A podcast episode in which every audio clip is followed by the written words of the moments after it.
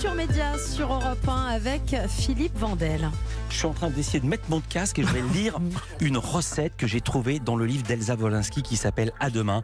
Elle écrit ceci J'ai pris une tablette de chocolat, je l'ai fait fondre au micro-ondes avec une cuillère avec une cuillère à café d'eau. C'était extraordinaire, comme si le chocolat chaud relaxait mon plexus, comme si une fontaine de caresses venait laver, lever mon stress. C'était une nouvelle drogue. Bonjour Laurent Mariotte. Bonjour Philippe Vandel, bonjour tout le monde. On est dans votre sujet. Ah, complètement. On est dans la nourriture qui ne sert pas à se nourrir, mais à apporter autre chose. À se faire du bien, du réconfort, c'est ce qu'on appelle la comfort food. Et c'est vrai que j'ai même lu sur euh, Instagram que Elsa Wolinski aurait pu appeler son livre à table, tellement la table était importante et lui apportait du, du réconfort. Ouais, pour l'instant, le livre d'Elsa s'appelle Accélère chauffeur, elle est dans le taxi.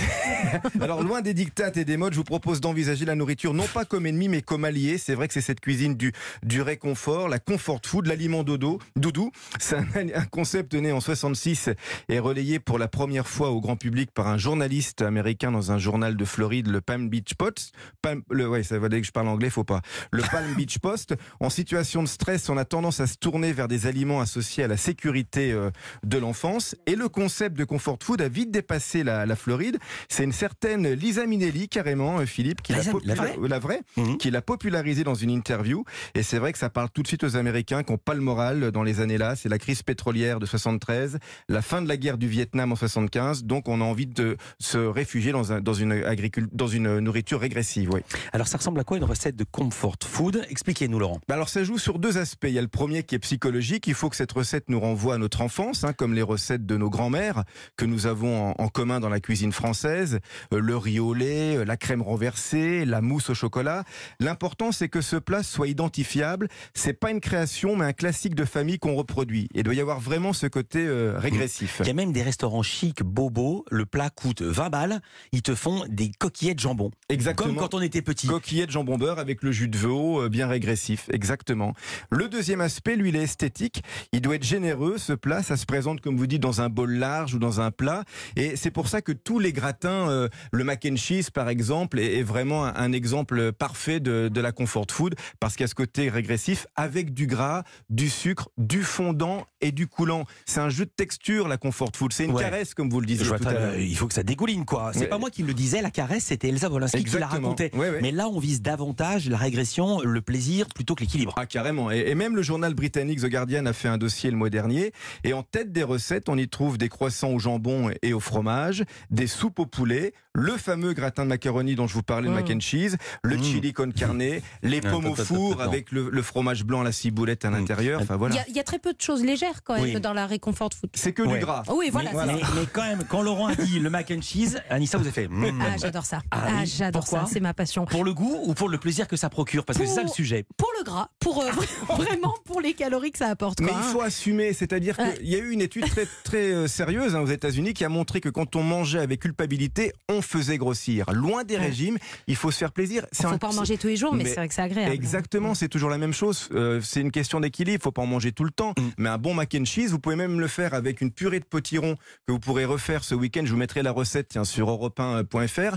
Un mac and cheese enrobé d'une belle sauce béchamel maison. Et cette sauce béchamel, vous allez la colorer, la teinter, la parfumer avec une purée de potiron et vous faites cuire ça au four. Ah, très bonne et idée. c'est vraiment régressif et ça marche pour toute la famille. ouais. Est-ce que vous avez des références en matière de confort food Pendant que je salue Elsa Wolinski qui Ah bah arrive la voilà. enfin tout de suite. Bonjour. La voilà, bonjour Elsa, vous pouvez vous asseoir ici. Bah, la preuve que c'est en direct. hein. Mais on est, on est toujours en direct, y compris le vendredi. C'était bien dans le taxi C'était horrible. Je vais faire une crise cardiaque en, en live. Alors, Bonjour. vous savez quoi? On est en train de parler de comfort food, la nourriture qu'on mange, non pas parce qu'on a faim, mais pour compenser. Et vous avez Ah. Oui. l'air de très très bien connaître Ouais, le c'est sujet. ma vie. J'ai fait ça cette nuit d'ailleurs parce que j'avais peur Racontez. de venir chez vous. C'est pas ce- vrai. Ouais. Qu'est-ce que vous êtes fait cette nuit? Alors, je me suis fait à minuit 5. Parce que c'est, je me dis toujours en fait, faut, faut, je, je m'accorde de manger jusqu'à minuit. Passer minuit, c'est là où pour moi c'est dur.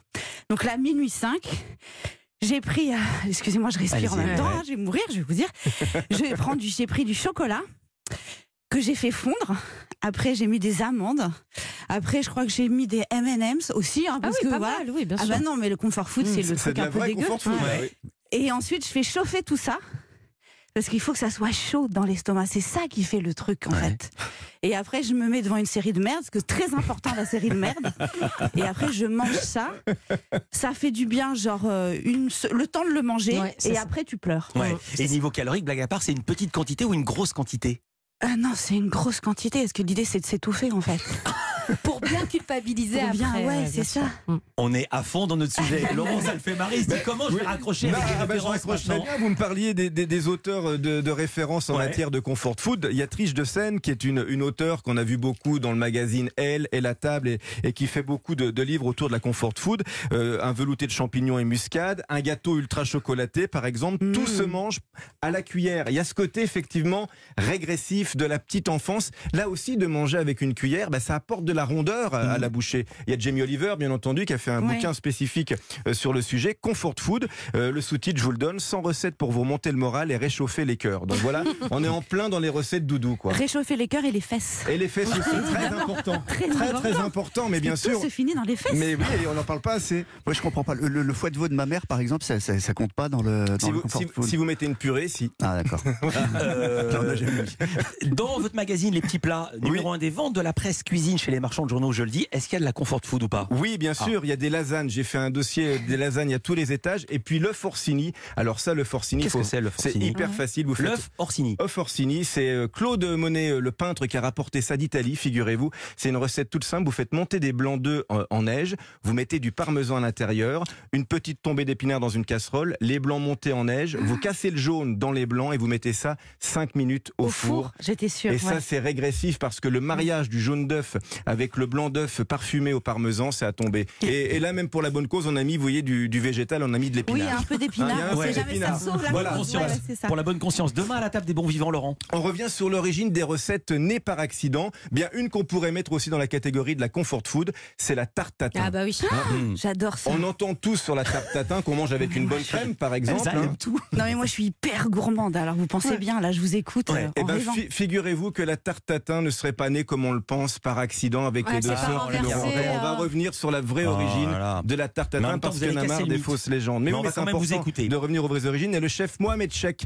euh, sera des nôtres ce week-end. Voilà. Merci Demain à 11h. beaucoup, Laurent Mariotte. À bientôt dans Culture Média. Culture Média continue dans un instant avec Elsa Wolinski à la découverte de son livre À demain. Restez avec nous, vous écoutez Europe 1.